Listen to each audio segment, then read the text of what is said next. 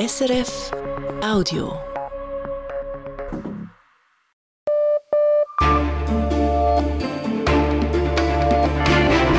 Radio SRF, Echo der Zeit mit Christina Scheidecker.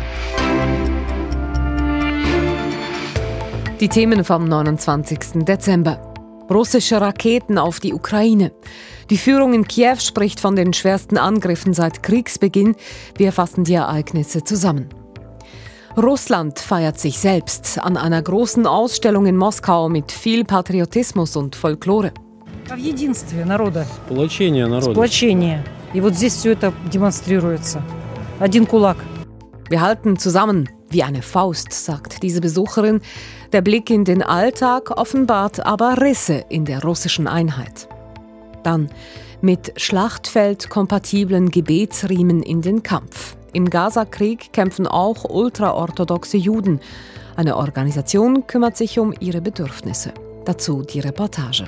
Und wir besuchen Wolfisberg, eine kleine Berner Gemeinde an der Grenze zum Kanton Solothurn, wo ab Januar 60 Asylsuchende untergebracht werden sollen.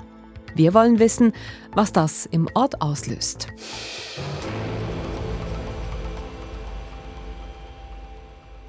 Russland hat seine militärischen Angriffe auf die Ukraine verstärkt mit einem Großangriff auf verschiedene Ziele.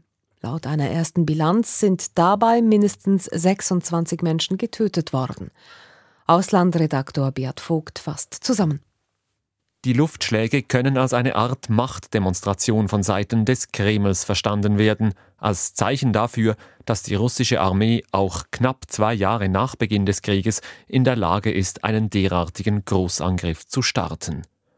158 Drohnen und Raketen zählte das ukrainische Militär, so viele wie noch nie an einem Tag. Dabei seien unterschiedliche Geschosse zum Einsatz gekommen, Hyperschallraketen, Marschflugkörper und ballistische Raketen. Und die russischen Luftangriffe seien sehr breit angelegt gewesen, die Bomben gingen in verschiedensten Gegenden des Landes nieder, so etwa in Kharkiv im Osten, in zentraleren Städten wie Kiew oder Dnipro, im südlichen Odessa und sogar auch in der Stadt Lviv, nahe der polnischen Grenze. Wie Polens Armee vermeldet, sei eine russische Rakete durch polnischen Luftraum geflogen, Russland wäre somit kurz in NATO-Gebiet eingedrungen. Von den insgesamt über 150 Geschossen hat die ukrainische Luftabwehr laut eigenen Angaben zwar über 100, also über zwei Drittel, abfangen können. Die restlichen aber richteten große Schäden an. Mindestens 26 Menschen seien getötet, mehr als 130 verletzt worden. Die Ukraine wirft Russland vor, vornehmlich zivile Ziele angegriffen zu haben. Es seien unter anderem Wohnhäuser, Schulen und medizinische Einrichtungen wie eine Geburtsklinik getroffen worden. In einigen Regionen kam es auch zu Stromausfällen. Anders klingt es aus Moskau. Das russische Verteidigungsministerium spricht von einem Schlag gegen militärische Anlagen wie Rüstungsbetriebe, Militärflughäfen und Waffendepots. In der Ukraine befürchtet man weitere Angriffe, insbesondere auch auf die Energieversorgung. Denn bereits im letzten Winter hatte Russland immer wieder ukrainische Stromanlagen ins Visier genommen. Nun nach Deutschland mit Nachrichtenmeldungen von Patrick Walter. In Deutschland bleibt die Hochwasserlage auch heute angespannt. Die Feuerwehren sind in vielen Teilen des Landes im Dauereinsatz. Im Bundesland Niedersachsen stehen noch immer Gebiete entlang des Flusses Weser unter Wasser. Flussabwärts werde das Wasser noch weiter ansteigen, teilen die Behörden mit. Am Sinken ist derzeit der Wasserstand der Elbe bei Dresden. Dort hat der Pegel die erwarteten sechs Meter nicht erreicht. Der deutsche Wetterdienst erwartet, dass bis morgen weiterer Regen fällt, aber nicht mehr in so großen Mengen wie bisher. Auf der Simplon-Strecke zwischen Brieg und dem italienischen Domodossola fahren ab Neujahr Zugsverbindungen aus. Pro Woche würden knapp 40 der über 300 Verbindungen nicht fahren, weil eine Bewilligung der italienischen Behörden fehle, schreibt die SBB. Betroffen sind die Intercity- und Interregio-Züge. Diese dürfen wegen einer Änderung des, der Brandschutzbestimmungen nicht mehr auf der Strecke fahren. Ab dem neuen Jahr ist dafür eine schriftliche Bewilligung des italienischen Verkehrsministeriums nötig. Sobald diese eintreffe, würden die Züge wieder fahren, schreibt die SBB. In der Schweiz sind dieses Jahr mehr als 51.000 neue Firmen gegründet worden. Gut drei Prozent mehr als noch 2022. Es hätten so viele Menschen den Schritt in die Selbstständigkeit gewagt wie noch nie, schreibt das Institut für junge Unternehmen. Ein Grund für die Zunahme sei, dass die Menschen in der Schweiz mehr berufliche Freiheiten suchten. Viele würden dafür Teilzeit arbeiten und sich daneben eine eigene Firma aufbauen. Ein weiteres Unternehmen aus der Signa-Gruppe des Investors René Benko hat Insolvenz beantragt. Die Signa Development Selection AG. Diese ist alleine wiederum an 290 Unternehmen beteiligt. Die Forderungen an das Unternehmen belaufen sich laut einem Gläubigerschutzverband auf 1,3 Milliarden Euro. Von den zahlungsunfähigen Gesellschaften der Signa-Gruppe würden damit nun insgesamt 12 Milliarden Euro gefordert. Der Detailhändler Coop ruft diverse Roastbeef-Produkte zurück, weil sie Listerien enthalten können. Coop schreibt, es gehe um Roastbeef-Produkte mit einem Mindesthaltbarkeitsdatum vom 1. Januar bis und mit 5. Januar 2024. Produkte mit anderen Haltbarkeitsdaten seien vom Rückruf nicht betroffen. Die Produkte seien für den Verkauf gesperrt worden und sollten nicht konsumiert werden. Eine Infektion mit Listerien kann vor allem für Menschen mit geschwächtem Immunsystem gefährlich sein. Und nun noch zu einer Meldung vom Sport. Beim Eishockey Spengler Cup in Davos scheidet Titelverteidiger Ambri Piotta aus. Im Viertelfinal verlieren die Tessiner gegen Frölunda aus Schweden mit 0 zu 5. Am Abend spielt Team Kanada gegen Kalpa Kuopio aus Finnland um den Einzug ins Halbfinale. Bereits im Halbfinale stehen Gastgeber Davos und Pardubice aus Tschechien. Dann die Börsendaten von 18.06 geliefert von SIX. Der Swiss Market Index schließt bei 11.138 Punkten plus 0,7 Prozent. Der Dow Jones Index New York fällt um 0,3 Prozent. Der Euro wird zu 92 Rappen 88 gehandelt und der Dollar zu 84 Rappen 01. Und wie wird das Wetter, Patrick Walter?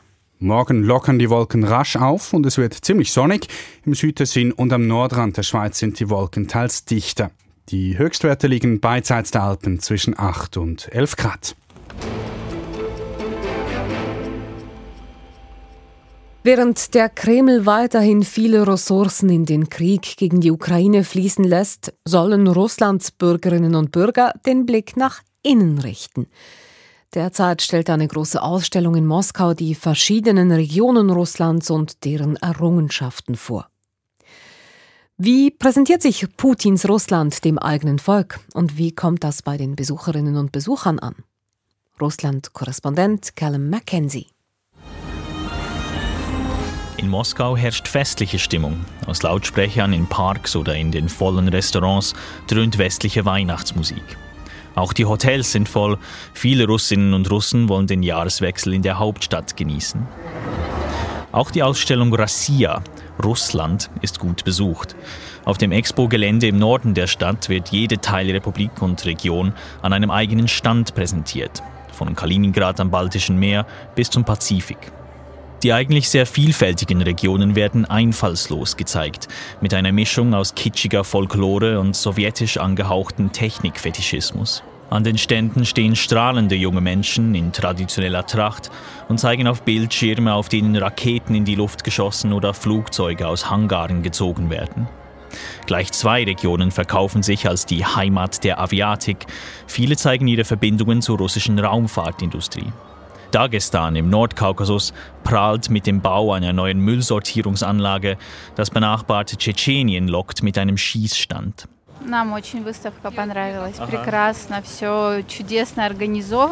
Uns hat es sehr gefallen, es war super organisiert und auch mein Kind hat vieles ausprobiert und angeschaut, erzählt eine Frau, die von der Krim hierher gereist ist.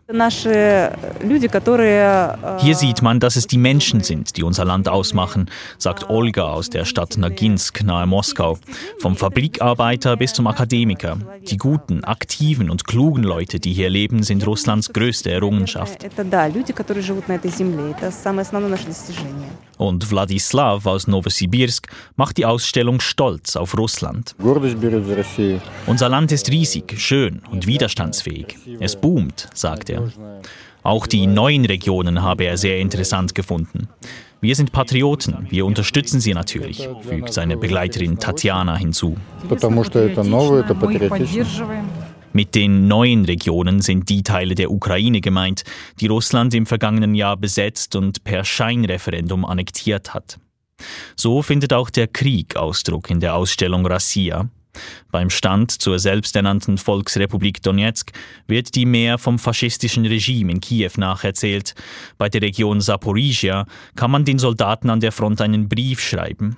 Bei der Region Cherson wird die Schönheit der Natur betont. Vom Hauptort der Stadt Cherson, die die Ukrainer zurückerobern konnten, werden keine Bilder gezeigt. Die Stände zu den neuen Regionen sind weniger gut besucht als die anderen. Trotzdem gilt es als selbstverständlich, dass auch sie zur Russland-Ausstellung gehören. Wir kennen diese Regionen schon. Das sind ja unsere Nachbarn, sagt die Frau aus der Krim gelassen. Auch die Krim wurde 2014 von Russland annektiert.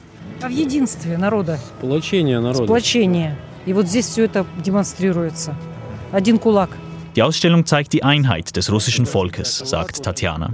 Wir halten zusammen, wie eine Faust. Solche Reaktionen dürften den Kreml freuen. Jüngst begann der Wahlkampf in Russland. Im März will Wladimir Putin mit einem Rekordresultat wiedergewählt werden. Die Ausstellung offenbart, wie er sich und sein Russland dem eigenen Volk zeigen will. Die abgelegenen Provinzen des Landes, die eigentlich chronisch unterentwickelt sind, seien Zentren des technologischen Fortschritts. Und durch die Spezialoperation in der Ukraine werde Russland vervollständigt. Die Besucherinnen und Besucher der Ausstellung in Moskau beschwören also die Einheit Russlands. Ich wollte von Russland-Korrespondent Callum McKenzie wissen, wie es denn tatsächlich um diese Einheit der russischen Bevölkerung bestellt ist. Ich denke nicht, dass diese Einheit so existiert, wie es sich die Menschen an dieser Ausstellung vielleicht vorstellen. Äh, abweichende Meinungen kommen einfach nicht mehr wirklich zum Ausdruck. Tatsächlich dürften einige Menschen in Russland müde sein vom Krieg. Jüngst haben sich Frauen zusammengetan, um zu fordern, dass ihre mobilisierten Männer und Söhne von der Front zurückkehren. Und ich denke, viele Menschen, etwa in den Regionen Sibiriens, äh, würden ihre Heimat nicht wiedererkennen an der Ausstellung, weil von unterfinanzierten Gesundheitswesen oder äh, der maroden Infrastruktur war natürlich nicht die Rede. Trotzdem kommt das Narrativ bei sehr vielen Menschen gut an, dass sich Russland widerstandsfähig zeigt und sich weiterentwickelt. Diese Form des Nationalstolzes, bei der es um die Errungenschaften des Staates und der Industrie geht, ist sehr verbreitet. Und solange viele Menschen in Russland es schaffen, den Krieg und die Sanktionen weitgehend zu ignorieren, kann man sich an diese Errungenschaften festhalten. Und ich denke, fast zwei Jahre seit Beginn des Angriffskriegs funktioniert das für sehr viele Russinnen und Russen. Nationalstolz einerseits, andererseits sagen sie, viele seien müde. Wie zeigt sich das in Moskau? Wie geht es den Leuten? Also auf den ersten Blick merkt man in Moskau äh, in der Innenstadt fast nichts vom Krieg und den Sanktionen. Hier und da gibt es Plakate, die dazu aufrufen, der Armee beizutreten.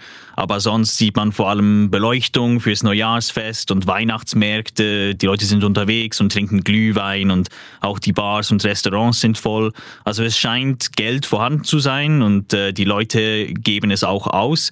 Ich denke, das ist ein Zeichen, dass der Mittelstand in Moskau noch nicht allzu viel von den Sanktionen spürt. Moskau war schon immer eine Stadt, in der sich diejenigen gut gehen lassen, die es sich leisten können und das hat sich nicht geändert. Aber es gibt auch Stimmen, die sagen, es herrscht ein gewisser Fatalismus. Man wisse nicht, was nächstes Jahr mit Russland, mit der russischen Wirtschaft passiere. Und deswegen gebe man das Geld aus, solange man es noch habe. Es sind lange nicht alle einfach auf Kreml-Linie. Wie steht es denn um die russische Opposition? Also die liberale Opposition, die den Krieg ablehnt, ist verstummt, aber das heißt nicht, dass diese Leute nicht immer noch vorhanden sind in Russland. Ich habe mit einigen Menschen gesprochen, die bis jetzt geblieben sind. Es scheint aber der Konsens zu sein, dass man jetzt stillhalten und abwarten muss, äh, weil man mit Protesten und so weiter nichts erreichen könne. Es gibt die einen, die sich aus der Politik rauszuhalten versuchen und einfach so gut wie möglich ihrem Leben nachgehen wollen.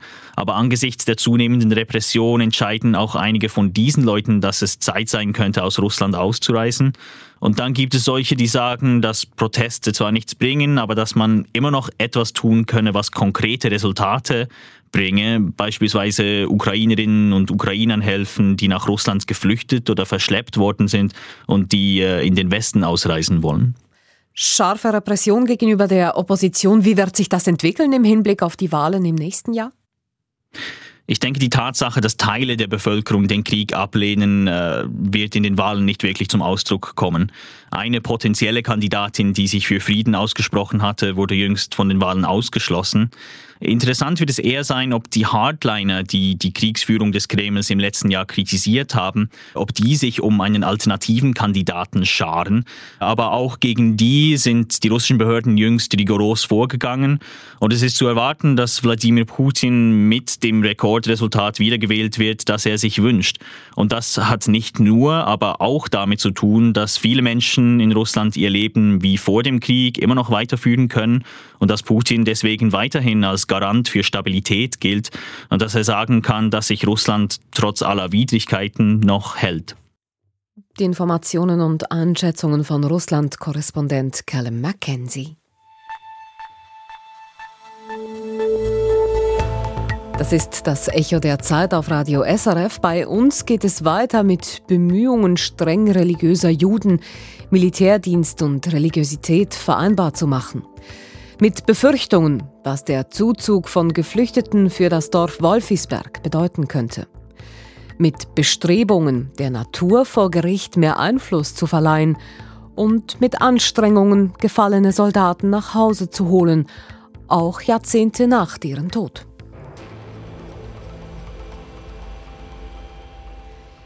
In Israel leisten streng religiöse Juden keinen oder nur selten Militärdienst, so die gängige Meinung.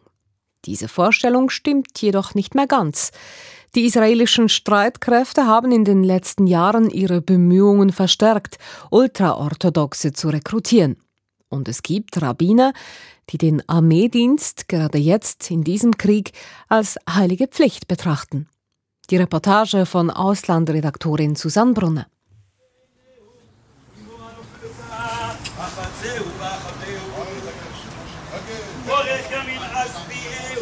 In Ranana, einer Stadt nördlich von Tel Aviv, wird ein Soldat bestattet. Der junge Mann fiel im Gazastreifen.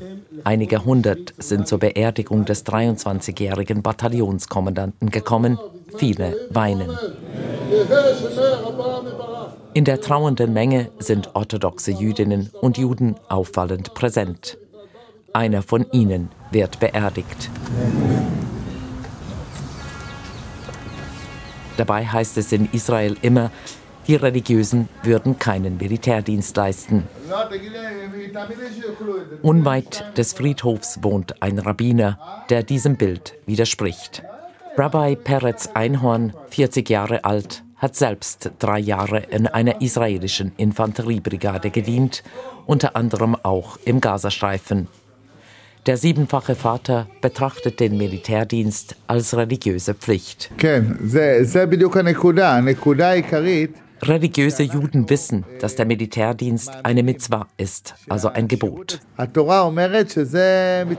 Aber viele haben Angst, dass sie in der Armee andere religiöse Gebote nicht befolgen können und im Kontakt mit nicht religiösen Soldaten, mit Frauen und anderen Lebensweisen ihre Religiosität verlieren. Deshalb hat Rauf Peretz, wie der Rabbiner aus Ranana von den meisten genannt wird, vor zehn Jahren die Organisation Zalash gegründet.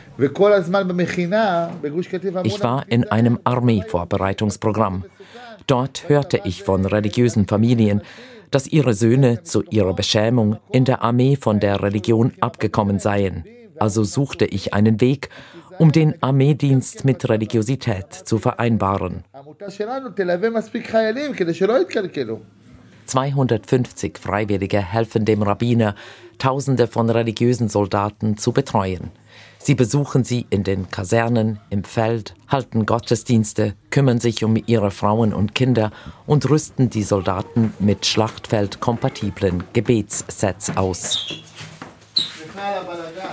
Ralf Peretz steigt in seinen Keller, wo er, wie er sagt, alles aufbewahrt, was es für den spirituellen Kampf braucht. Von einem Berg von Rucksäcken nimmt der Rabbiner einen und zeigt, was er enthält.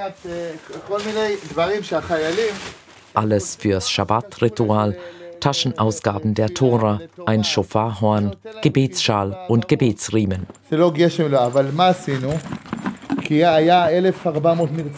Die Gebetsriemen sind in einer separaten Tasche verpackt. Auf jeder Tasche steht der Name eines der rund 1200 Opfer des Hamas-Angriffs vom 7. Oktober. Der Rabbiner Peretz Einhorn sagt, auch nicht religiöse Soldaten oder sogar solche, die nicht jüdisch seien, wollten auf dem Schlachtfeld im Gazastreifen religiöse Gegenstände auf sich tragen. Die religiösen Gegenstände werden jetzt zum nationalen Symbol. Wenn ich Gebetsriemen trage, fühle ich mich mehr israelisch. Religion und Nationalgefühl gehören zusammen. Vor dem Angriff der Hamas Anfang Oktober hätten sich Israelis untereinander bekämpft. Religiöse gegen weltliche, Rechte gegen Linke.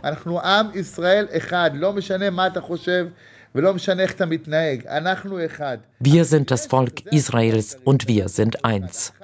Als uns die Terroristen töteten, machten sie keinen Unterschied zwischen Rechten, Linken, Religiösen und Nicht-Religiösen. Die Hamas hat uns daran erinnert, dass wir ein Volk sind. Vor dem Krieg wehrten sich weltliche Israelis viel entschiedener gegen einen zu großen Einfluss der Religiösen in den Streitkräften und in der Politik. Auf diese Kontroverse lässt sich der Rabbiner nicht ein.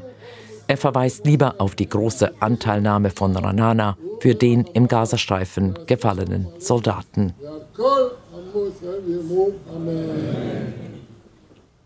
Aus Ranana war das die Reportage von Auslandredaktorin Susanne Brunner.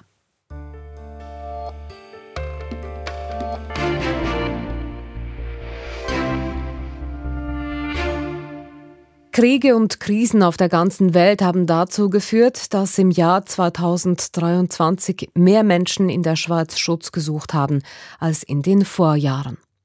Rund 30.000 Asylgesuche dürften es per Ende Jahr sein.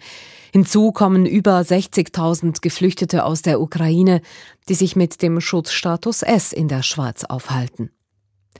Kantone und Gemeinden waren dieses Jahr also gefordert, geeignete Unterkünfte für die Asylsuchenden und Geflüchteten zu finden. Dass dies nicht einfach ist, zeigt das Beispiel Wolfisberg. Die geplante Asylunterkunft in der kleinen Berner Gemeinde hat in der zweiten Jahreshälfte für Aufsehen gesorgt. Inlandredaktorin Livia Middendorp hat sie besucht. Es fährt kein Zug nach Wolfisberg. Die kleine Gemeinde oberhalb von Niederbipp erreicht man nur mit dem Auto. Die Niederbipper Gemeindepräsidentin Sibyl Schönmann fährt den Südhang der Jurakette hinauf nach Wolfisberg. Das Dorf hat vor vier Jahren mit Niederbipp fusioniert. Seit ein paar Jahren gibt es keinen Busanschluss mehr. Das soll sich bald ändern. Für die Asylsuchenden wird es laut ORS, also laut dem Betreiber, eine Änderung geben.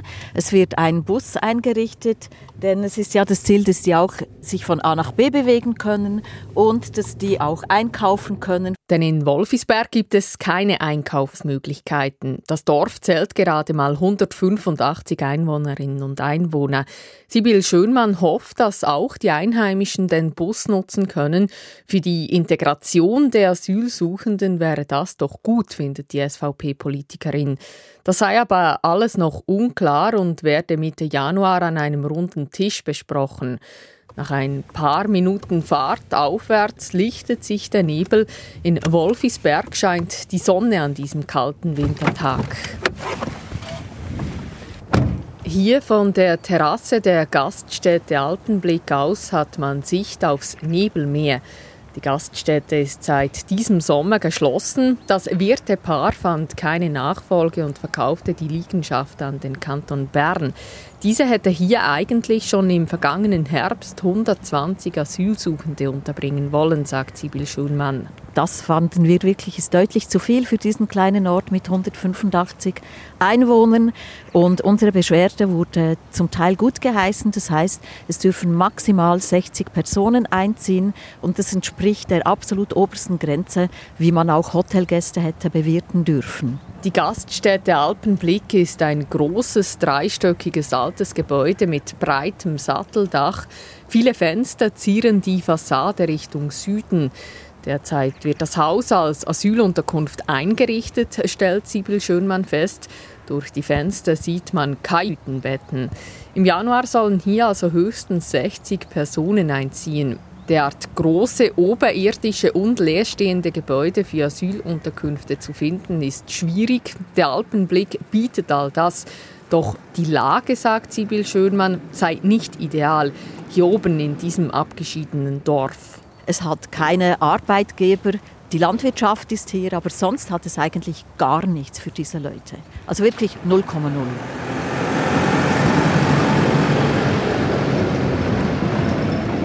Ein Bauer fährt mit dem Traktor am Alpenblick vorbei. Er parkiert ihn in einem Unterstand auf der gegenüberliegenden Straßenseite.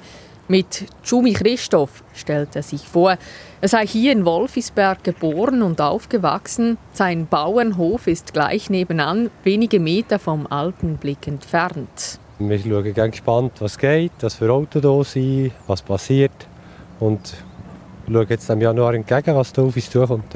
Und nein, die Wolfisbergerinnen und Wolfisberger seien nicht erfreut gewesen, als sie von der geplanten Asylunterkunft erfahren hätten. Es gibt diverse Leute, die extrem Angst haben im Dorf, die Alarmanlagen montiert haben, solche Zeug, die wir vernommen haben. Wir selber sind auch ein bisschen skeptisch. Oder? Wir sind nicht weit davon weg. Wir werden die Augen offen halten und wenn etwas ist, melden. Ja. Es sei das Ungewisse, das den Menschen hier in Wolfisberg Angst mache, erklärt Sibyl Schulmann. Auch weil noch unklar sei, ob Familien einziehen werden oder vor allem junge Männer. Der Vorwurf, sie und die Ansässigen seien fremdenfeindlich, habe ihr zu schaffen gemacht. Es war ganz bestimmt auch eine Überforderung aller in dieser Situation. Und auch die Leute hier in Wolfisberg kann ich Ihnen garantieren, die sind nicht fremdenfeindlich, absolut nicht. Der ursprüngliche Plan, 120 Asylsuchende an einem Ort mit 185 Einwohnerinnen und Einwohnern zu platzieren, in einem abgeschiedenen Dorf ohne ÖV-Anschluss, habe aufgewühlt.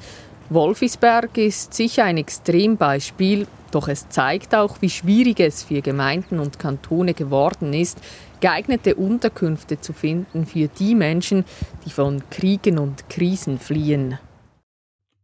Inlandredaktorin Livia Mittendorp. Die Natur kann nicht vor Gericht gehen, wenn sie verschmutzt, ausgebeutet oder zerstört wird. Schadenersatz, Fehlanzeige. Bisher zumindest.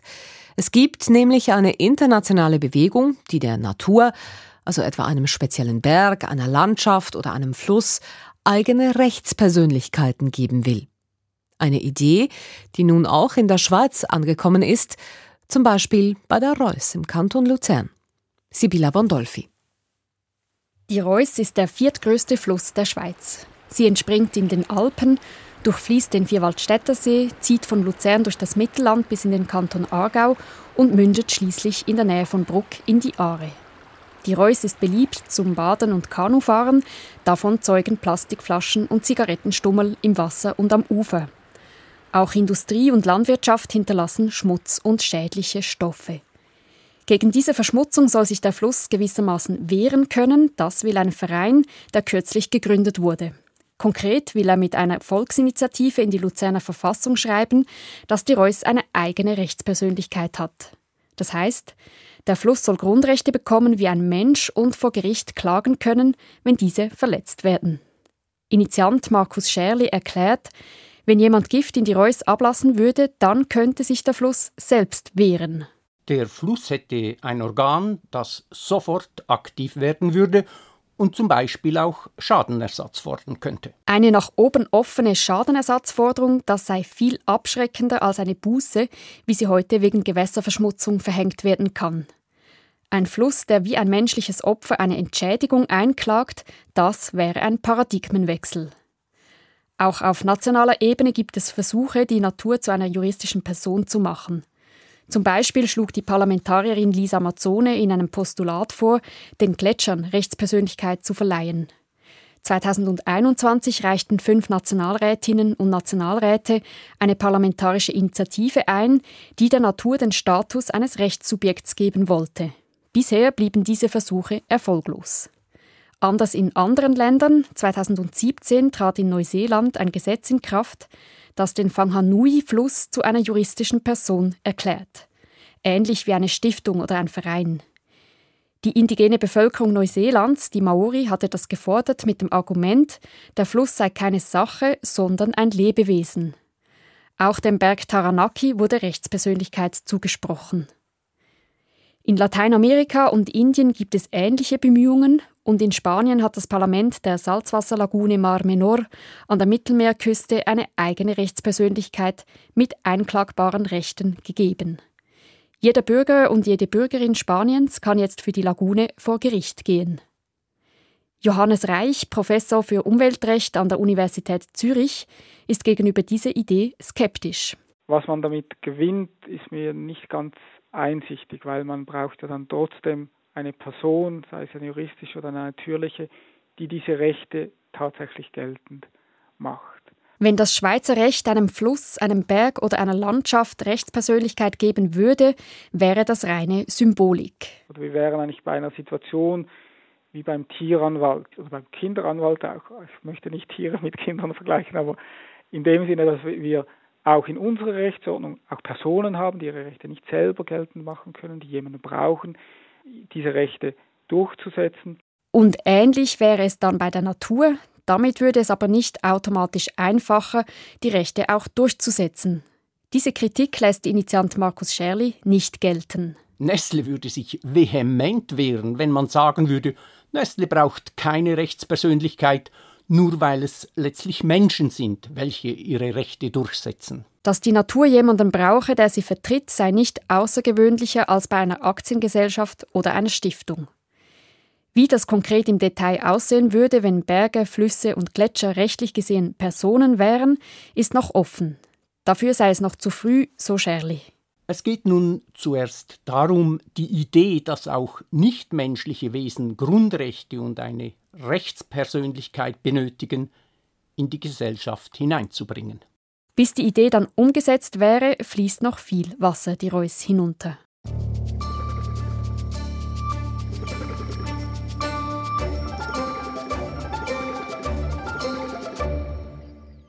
Keiner wird zurückgelassen. Nicht lebend, aber auch nicht tot. Das ist ein Grundsatz des US-Militärs.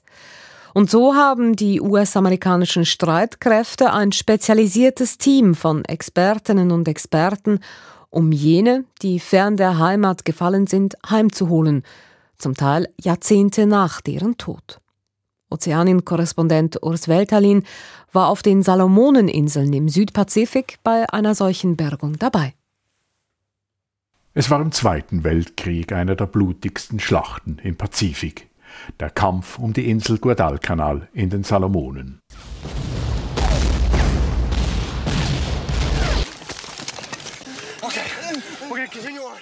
Die Grausamkeit der Auseinandersetzung zwischen amerikanischen Soldaten und ihren japanischen Feinden wird im Film Thin Red Line beeindruckend realistisch gezeigt. Mitten im Pazifik lieferten sich die beiden Gegner 1942 Gefechte, oftmals im Nahkampf Mann gegen Mann. Auch hier in den Hügeln hinter der Hauptstadt Honiara, wo heute ein Dorf steht mit einfachen Häusern, mit Gärten und Hühnern, starben auch fünf amerikanische Marinesoldaten.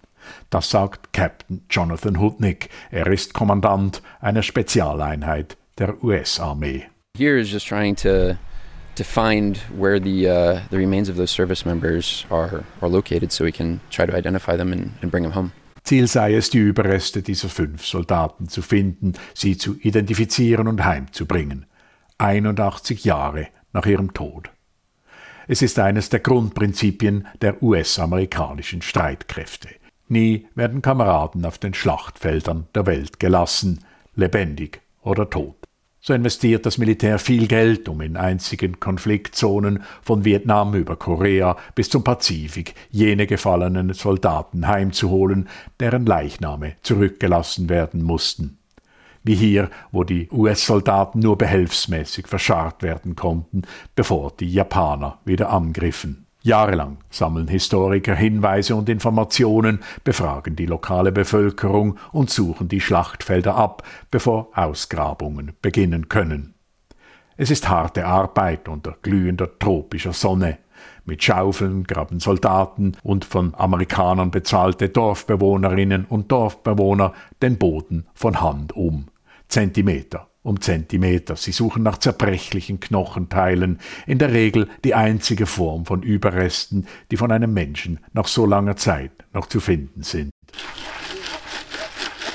Dann wird die Erde durch ein Sieb gelassen, Eimer um Eimer. Ein Soldat erklärt. Each screen, so anything smaller than a quarter inch we can't really use. If it goes through the screen, we can't use it and then we go through everything else visually. Jedes Teil werde einzeln untersucht von Hand. Manchmal haben die Soldaten Glück, etwa wenn sie eine Erkennungsmarke finden, eine Plakette mit dem Namen, die der Soldat um den Hals getragen hatte, der Archäologe Jason Bush. We often try to get DNA extracted from the remains to determine if they're even US. Oft entnehmen die Forscher Material für eine DNA-Analyse, um zu sehen, ob es sich bei den Toten auch wirklich um Amerikaner handelt. Was nicht, würden sie den japanischen Behörden übergeben. Wenn ein Toter identifiziert ist, nimmt die Armee Kontakt mit den Angehörigen auf. Anything can happen there. Sometimes if they find a descendant, sometimes they don't want him. Und dann könne alles passieren. Manchmal wollten die Hinterbliebenen die sterblichen Überreste gar nicht. Es ist eine Reaktion, die Bush persönlich nicht nachvollziehen kann. Vielleicht habe die Familie ihren Trauerprozess einfach schon abgeschlossen, vermutet er.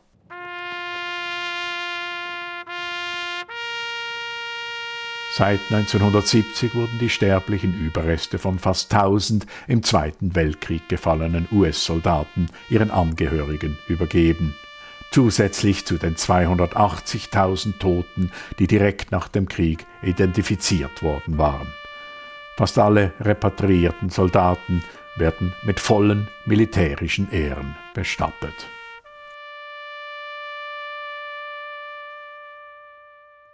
Der Beitrag von Urs Weltalin, der Schlusspunkt im heutigen Echo der Zeit. Redaktionsschluss ist um 18.37 Uhr. Verantwortlich für die Sendung Anna Drechsel, für die Nachrichten Jan Grübler, am Mikrofon Christina Scheidecker. Das war ein Podcast von SRF.